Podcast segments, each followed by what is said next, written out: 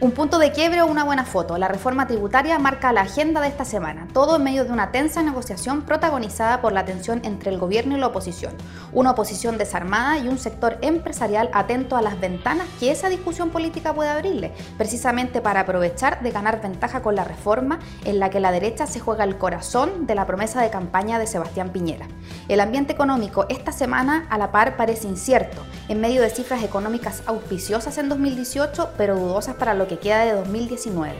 Marzo tendrá que marcar una inflexión necesaria en el debate de las cifras que parecen tanto importarle a ratos al gobierno. Que no nos extrañe que el debate por la independencia del Instituto Nacional de Estadística sea bandera de algún político, pero ojo, mucho cuidado, esa discusión no puede ser política sino que netamente técnica y de recursos. No es posible que Estado y Estado parezcan desalineados en aspectos tan relevantes como las cifras de empleo y desempleo.